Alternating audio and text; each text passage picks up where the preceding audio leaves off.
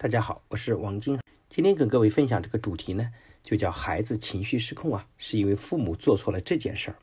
很多父母都在后台给我们留言说，他的孩子也经常容易情绪失控，而且脾气非常暴躁。请问怎么办？长久以来啊，我们作为父母都一直被灌输的教育理念是，如果孩子表现不好的话，我们就需要好好的跟他沟通，需要耐心的沟通。但是很多妈妈实践下来啊，发现好好沟通真的太难了，因为孩子总有一百个理由让你火冒三丈。好好沟通，每次都演变成了争辩，甚至是狡辩。我们通过一个场景来看一下双方的情绪啊是如何爆发的。相信大家呢可以从这个场景中来找到很多共鸣之处。八岁的孩子明明走进厨房，正在跟做晚饭的妈妈说：“妈妈，我要去楼下跟小朋友玩一会儿，等一会儿就回来。”妈妈说：“现在不行，我们马上就要吃晚饭了。”你吃完晚饭之后再去。明明说不，我现在就想去，我要跟他们比赛滑板车。这会儿他们都在，我为什么现在不能去啊？妈妈说，你看我不是说了吗？晚饭马上就好，你吃了再去呀。明明说啊，我现在就要去。妈妈说不行，现在不行。这时候呢，这个明明也开始烦了，你没有资格命令我。妈妈也开始烦躁起来，我可以，我是你妈，这里我说了算，不是你。明明也开始失控了，我会在晚饭之前回来的。妈妈狠狠地瞪着明明，越来越生气。你别提给我提这个，上次你下楼晚，害得我不得不放下满小区找你，最后排骨都烧焦了，都是你干的好事儿。听了这话呢，明明也完全失控了，我不要你管，我就是要去。妈妈开始怒不可遏，大声的吼了起来：“我说了，你不许去，你现在立马给我回来！”我呢，常常看到很多父母啊，都被同样的问题所困扰，他们会说：“这个孩子就是不肯听话。”我们家长通常会把言辞激烈、情绪激动的说教说成是沟通。说是在努力的制止孩子的错误行为。面对这样的场景，家长好像只有三种选择：说孩子、吼孩子，或者直接强行制服孩子。可惜这些方法呢都不是很好，因为孩子的大脑中满是这样的念头：为什么要这样做？不，我才不干呢！凭什么听你的？等等。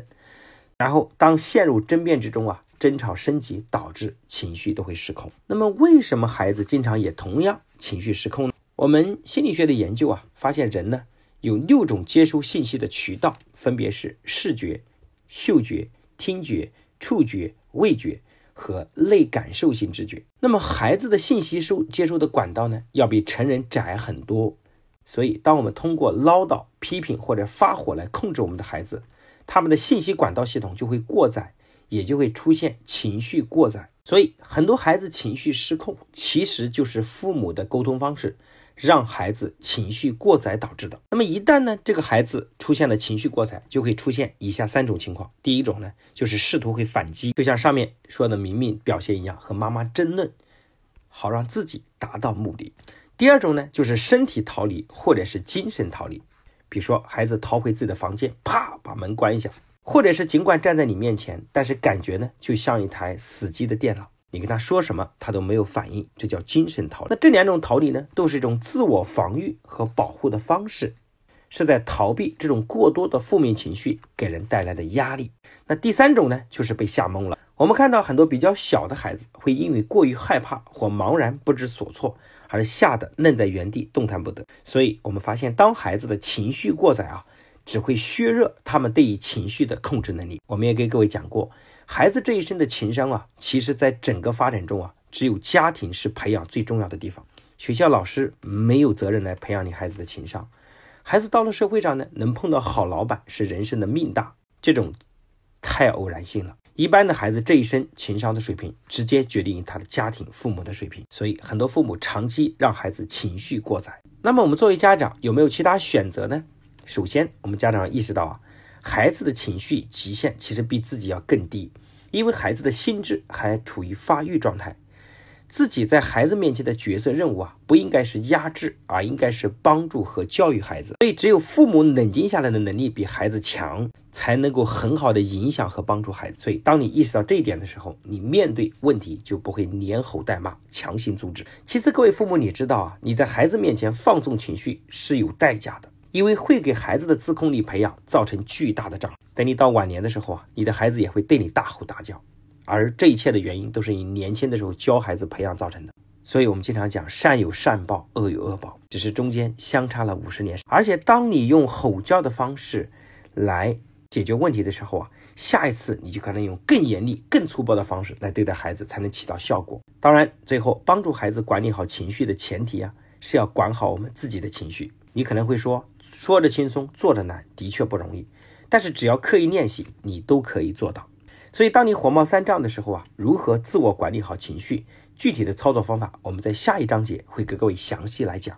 那今天给各位布置的作业呢，就是反思自己以往在让孩子出现情绪过载的场景的时候，自己做错了什么，说错了什么话，而孩子那一刻的反应又是什么？一个人学会自我反思，才是你进步的开始。同样是听课呢，有很多父母听完就很有进步，而很多父母听完似乎只是明白了道理。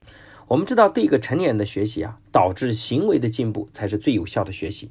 所以大家在听同样的课程的时候啊，边听边反思自己的行为，同时把自己该怎么做的行为方向的指点指导啊，把它随笔记下来，这样呢，提醒自己去做到。我们有全国很多的家长都发来感谢，说他自己在一直听我课中啊，自己情绪平复了很多，进步非常大。我也觉得非常的开心和有成就感。我们也特别开心的就是，很多人在还没有见到我的时候，就发生了那么大的进步。其实功劳我只是一部分，各位父母，你们愿意学习、愿意改变、愿意进步的决心，才是最大的功劳。所以我为各位而感到骄傲，祝福你们，祝福你们幸福自己，也成就一个优秀的孩子。好，今天的课程呢就分享到这边，下次课我们相见。